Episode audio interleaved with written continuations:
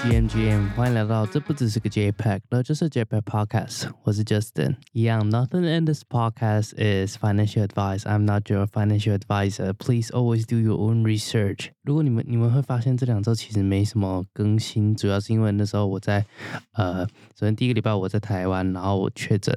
然后其实确诊也没没什么特别严重的事情发生。 主要是就是会一直咳嗽，所以你讲话的时候会没办法很完整的讲完一句话，所以你听我的声音可能会有点沙哑，然后或是有时候讲话讲到一半我会继续咳嗽，所以那时候没办法录 podcast。再就是因为我有一些事情是要来那个伦敦，所以。没办法持续的录 podcast，先先讲一下题外话，就是刚好我在伦敦办事情，呃，国外已经完完全全开放了，就是他们已经完全不用戴口罩，然后你不用戴口罩，你也不会被 judge。就你今天搭地铁哦，你也不用完全不用戴，你进任何地方，他就是不需要你戴口罩。可是今天你要是说台湾就算好了，就算完全解禁，今天你走在路上不戴口罩，我觉得。你还是会会被用一个很不友善的眼光一直注视。我觉得这是国情不同的差异。台湾人可能比较怕死一点，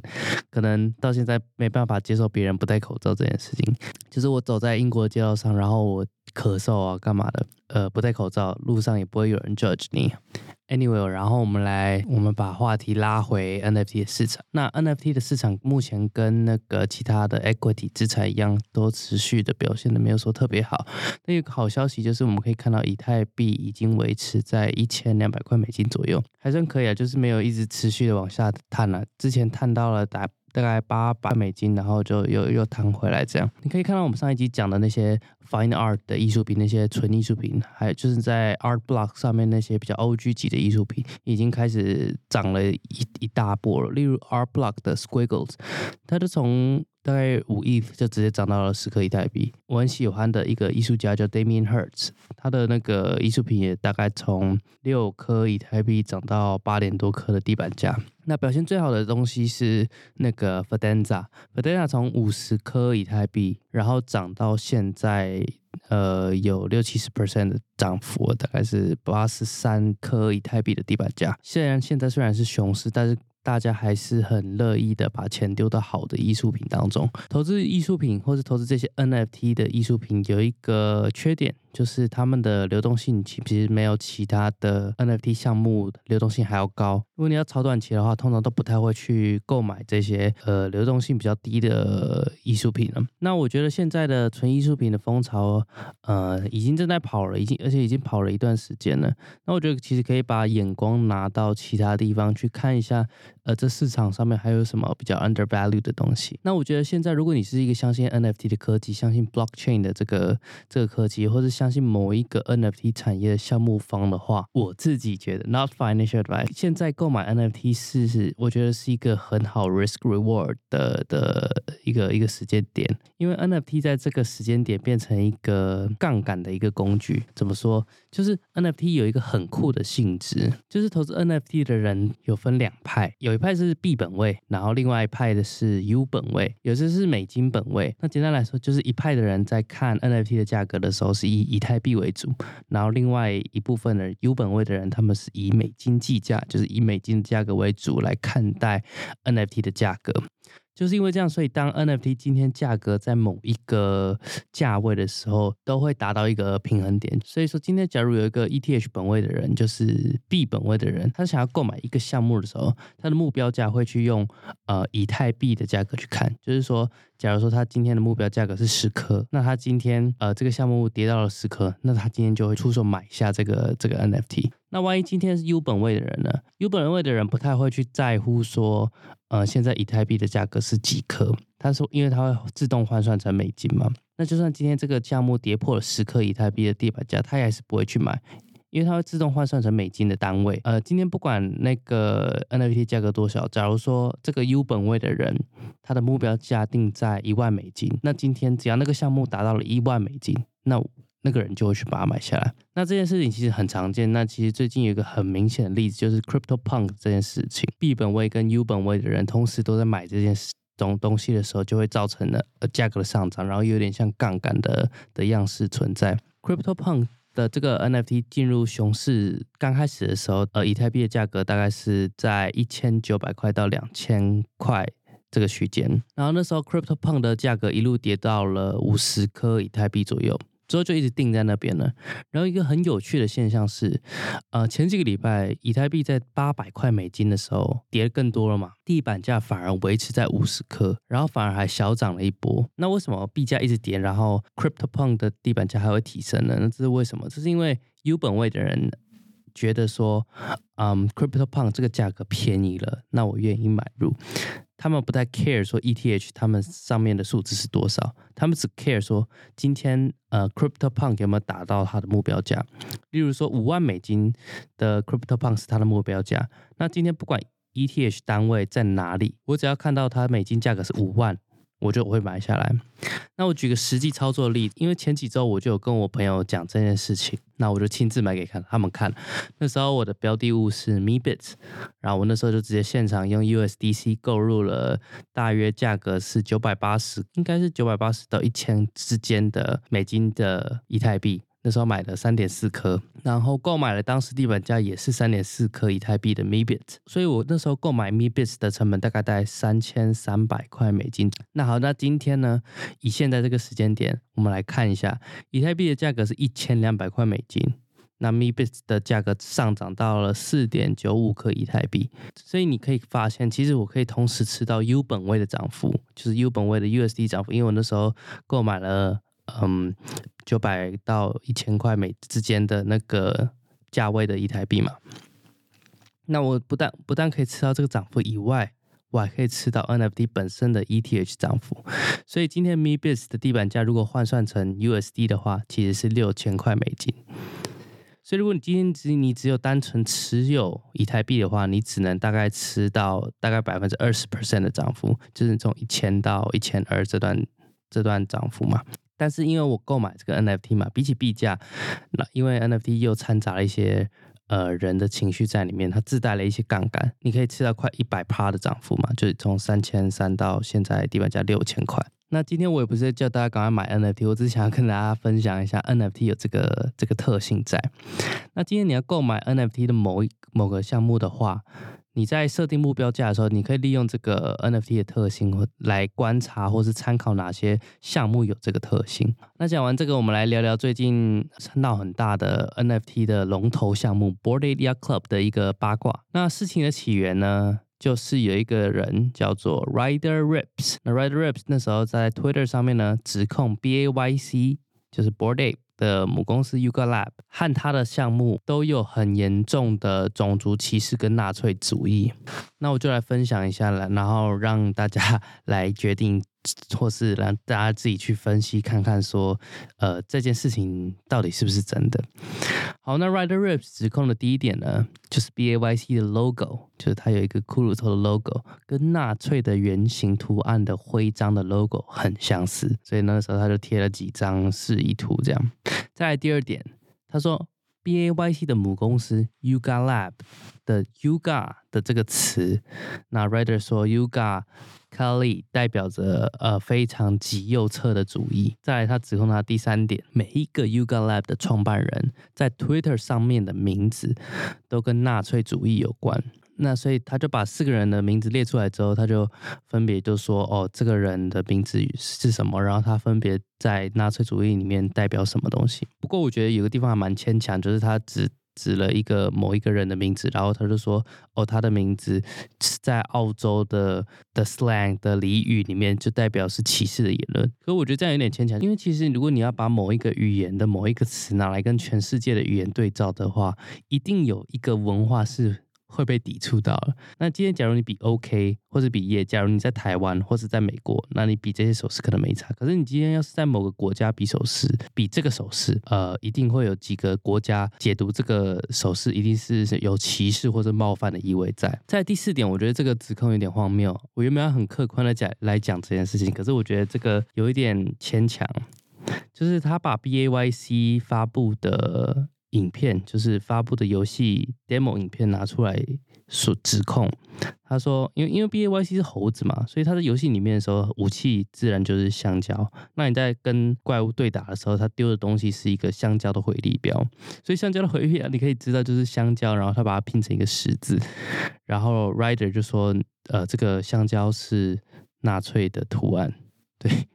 我觉得这个有点牵强。不过 anyway，再来他要指控 Ucanlab B A Y C 的发售时间点是四月三十号，还有它的 Other D 就是它另外一个土地项目呢，也是四月三十号的发售时间。然后他说这些都是跟希特勒死掉的时候是同一天。那其实，在国外对于某一个呃，公司或者某一个品牌进行种族歧视，或是甚至是纳粹主义，算是非常严重的一个指控。你可以看到很多国外大公司在处理这种挂钩种族的议题的时候，他们都会非常小心的处理。我觉得每一个人都有自由去解读，说不管是艺术还是或者是说行为，是不是有呃歧视的意味？因为我们很难去认定或是确定说某个艺术或是某一个品牌创作人他们背后的动机是什么。我们很难确定说他是不是真的有种族歧视的。议题在，那主要是今天这个 rider 呢，他做了一件让我不太了解的事情，就是他在指控 B A Y C 之后，他今天呢就做了另外一个项目。那他这个项目呢，就是用来反对 B A Y C 这个，他就说他 B A Y C 歧视嘛，所以他就创立另外一个项目来反对他。那他的图片呢，他的美术图跟 B A Y C 用的图是一模一样，然后还不是免费哦。还是要钱的，就在他指控中，其中之一呢，其实他也有指控说，B A Y C 的图片有几个呃，它的配件是很种族歧视。可是那他今天又创了一个 一模一样的呃项目卖，所以就是今天我用反对你的理念，我再用你的图片再卖一次，然后打着反对种族歧视的大旗。来练财是，这是我自己觉得这有点练财的成分，就是你好歹你也自己设计一下图片，就是说哦，你反对种族歧视，然后你可以创造一个什么图片，然后来来来反对 B A Y C，我觉得这没什么问题。可是今天他又又在创造了一个一模一样的图片来发售，那我觉得整件事情就就怪怪的啊。至于后续呢，就是 Uga Lab 直接采取了法律行动嘛，Uga Lab 就直接告他一个诽谤跟侵权。那我觉得这大家可以来看一下，就是这个 case 到最后会被判的怎么样？因为这个 case 是属于 Yoga 呃创立公司以来第一个针对这种指控去进行法律诉讼。那这个丑闻有没有影响到 BAYC 的地板价？呃，答案是没有，他地板稳到不行，反而还提升了一点点，可见这件事情对 B A Y C 其实没有说到特别大的影响。那聊完八卦，我们来聊一下，就是你有没有发现最近的 N F T 项目都比较安静？那是因为最近美国纽约举办了一个世界上最大的一个 N F T 的活动。那它叫做 NFT NYC，那它有点像是 NFT 界的博览会，就来自世界各地的呃 NFT 项目会聚集在纽约城市，或是聚集在纽约时代广场来来办一些线下的活动。那它有点像是一个成果发表会，然后结合一些实体的活动来来发布这样。所以我们社团也有人，就是我们的特派员，然后他们也特地跑到 NFT NYC 里面去帮我们收集一些，就是这些人到底在 NFT NYC 里面做了什么。他参观了像 Doodles、Moonbirds、Cool Cat、Wonder Pal，还有 Azuki，还有很多很多。那我今天就来。分享一下，呃，每一个项目怎么在这些线下的活动里面举办自己的嗯 community base 的活动。那首先我们呢，我们来聊一下刚刚我们讲到的主角 B A Y C。那应该他们算是 N F T 的呃最大的项目之一，所以财大气粗，他们直接搭建了一整个音乐节的舞台，然后把整个环境弄得就是有点像 Coachella 这种音乐节很像。然后请了很多牛逼的音乐人啊，那他们自然也是持有人了。他请到了阿姆，还有 Snoop Dogg，那他们也特地为了 B A Y 写了一首歌。那他们的活动是属于那种线下的派对活动。所以我们来接下来讲一下 Azuki。Azuki 一直以来都是以举办活动闻名，就是因为他很会办活动，所以他们租下了一个很大的空间，然后把整个空间弄得很像是一个日式的 Azuki 的主题乐园。然后它是有日式神社，还有一些动漫的一些呃成分元素在里面。然后还有更酷的是，他在外面搭建了一整个很像一个夜市的一整排的摊贩，然后里面有很多台湾的小吃。然后有卖 串饼、粉圆、烤玉米，还有幸福堂的珍珠奶茶，然后还有像牛肉葱油饼啊。那如果你有看过那种动漫，或是你有去日本的那种庙会的祭典，就真的很像那样。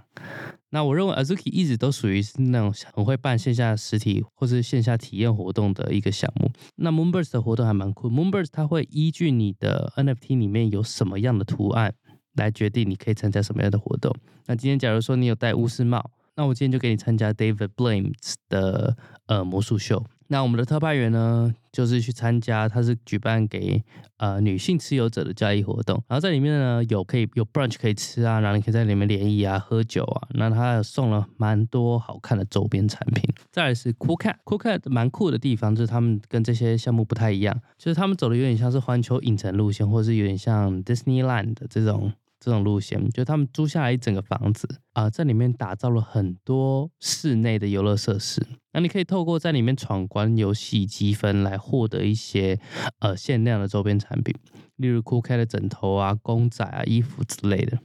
那它的游戏呢，就包含有点像是呃障碍的闯关赛啊，还有一些赛车之类的。跟别的项目不太一样，就是他们多了很多这种跟消费者、跟持有人的一个呃互动式的体验。那我觉得整个 NFT NYC，我觉得最值得可以拿出来讲的是一个叫做 Doodles 的项目。那 Doodles 它除了走了跟其他项目一样的呃派对的成分以外，那它做了一个很多项目都没做到的事情，就连 Yuga Lab 也没有做到这件事情，就是他把整个 NFT NYC 弄成有一点像是一个嗯发布会，然后有点像是苹果，苹果你在发布新产品的时候都会有一段时间是一个发布会嘛，然后它就它就有一些什么 One More Thing 啊来介绍一下它的品牌啊，或者来介绍一下它的产新的产品，那 Doodles 呢就有这样子。Doodles 把这次的 NFT NYC 呢当成是自己的一个产品发布会，上面有一些它未来的流程啊、公司规划，还有一些它产品的设计等等。那我觉得它整个呃 Doodles 的理念宗旨呈现的非常好，我觉得要归功于他们新上任的 CEO，他的 CEO 叫做 Julian，那 Julian 是 Billboard 的音乐品牌总监，那。他在整个发布会的规划很有一套，很少看到一个 NFT 有这么专业的一个 proposal。那我们来聊聊这次 Doodles 发布会，它发布了什么样的新产品？首先，Doodles 呢，它的 vision 一直都很清楚，他想要打造出一个嗯 IP brand。那这个 IP brand 呢，Doodles 这个品牌，他想创造出一个 focus 在娱乐产业的 industry 里面。那 Doodles 的 Julian CEO 也说了一句很有道理的一句话，就是在每一个划时代的科技出现的时候，都会诞生出一个很传奇的品牌。然后他就举例，像呃那时候动画科技刚出来的时候，Disney 的 Mickey Mouse 就出来了嘛。那电玩科技的 Nintendo's 马里奥这些伟大的 IP 品牌，都是在划时代的科技诞生出来的产物。所以他就说，他想要他们的 vision 就是成为下一个。这些传奇 IP，那 Doodles 有几个很大的公告。第一个公告是 Alexis Ohanian 啊，Reddit 的创办人，他们领军的一个创投公司投资了 Doodles 的团队。再就是他 announce Doodles 他们因为想要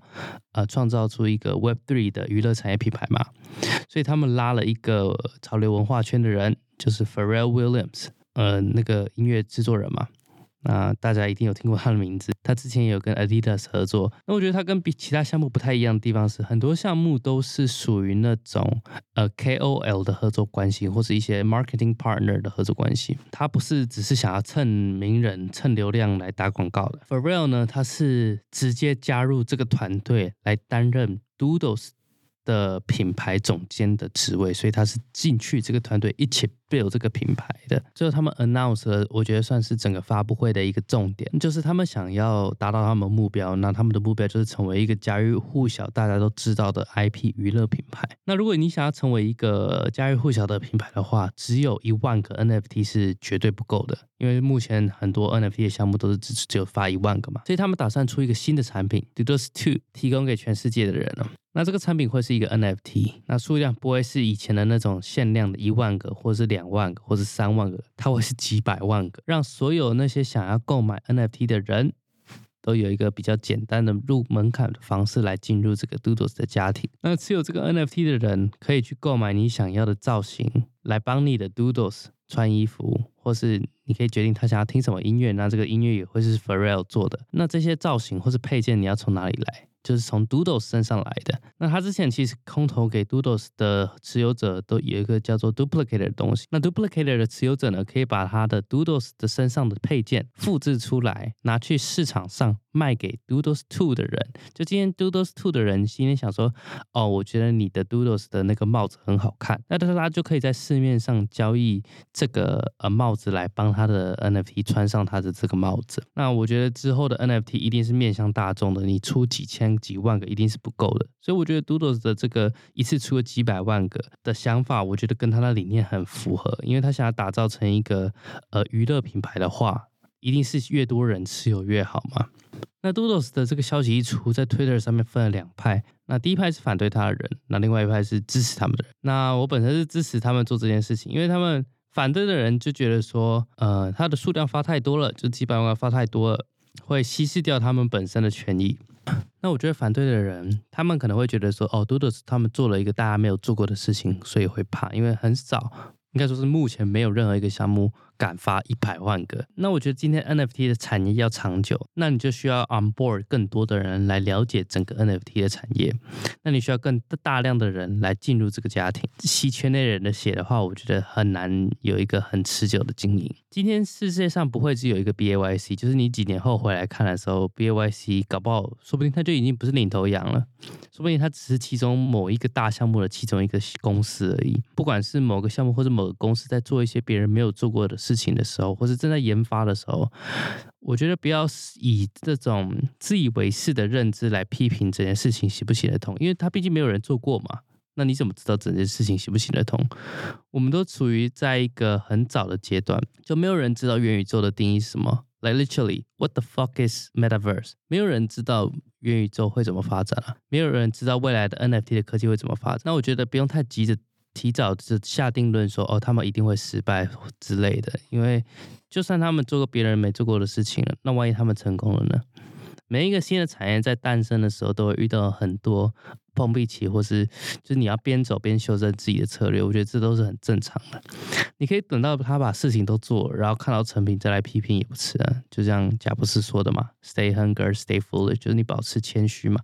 别人在做过你没做过的事情的时候，不一定是错的。